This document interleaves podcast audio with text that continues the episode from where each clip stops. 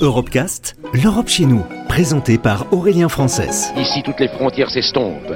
Ici, tous les pays épris de justice et de liberté deviennent un seul et même pays, le pays des hommes. Sur Euradio. L'Organisation mondiale de la santé définit la maltraitance des personnes âgées comme, je cite, un acte isolé ou répété ou l'absence d'intervention appropriée qui cause un préjudice ou une détresse chez la personne âgée. Selon Anne-Sophie Parent, la secrétaire générale du réseau européen Âge, eh bien de nombreux pays européens considèrent les seniors comme un simple objet de soins plutôt qu'une personne à part entière, singulière, avec des envies et des besoins spécifiques. Une déconsidération qui peut parfois mener à la maltraitance. Anne-Sophie Parent. A tendance parfois dans certains pays à considérer que la personne âgée a besoin d'aide. C'est un objet de soin plutôt qu'une personne qui a son mot à dire dans la façon dont on la prend en charge dans le lieu de vie. Certains sont même allés jusqu'à dire que la crise Covid allait peut-être apporter une solution ou aider à apporter partiellement une solution à la pression euh, qui pèse sur les systèmes de pension notamment et sur les systèmes de santé. C'est là où nous nous euh, battons très fort contre ces idées, euh, ces visions agistes, ces visions très discriminantes des personnes âgées comme étant un fardeau pour les systèmes publics, voire même pour les systèmes privés d'assurance de protection sociale.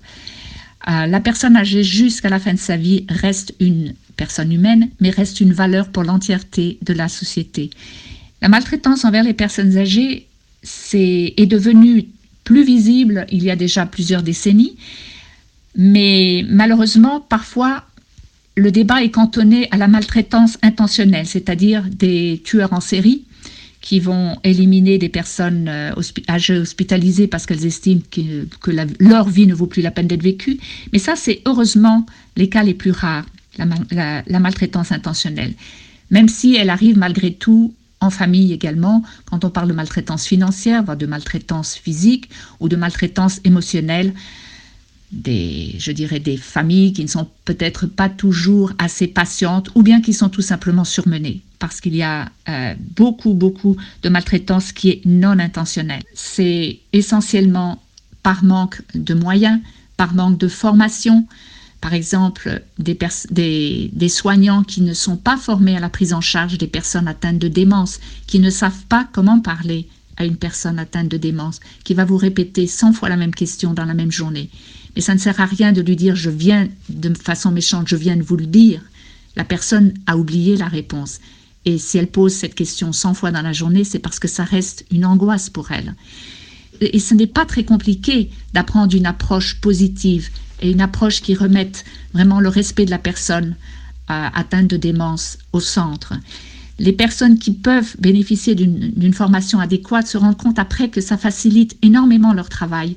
Il y a moins d'angoisse, les personnes euh, considérées comme difficiles sont beaucoup plus coopératives, il y a moins d'anxiété et d'agression entre, entre personnes euh, résidentes, par exemple, dans une, euh, dans une aile protégée.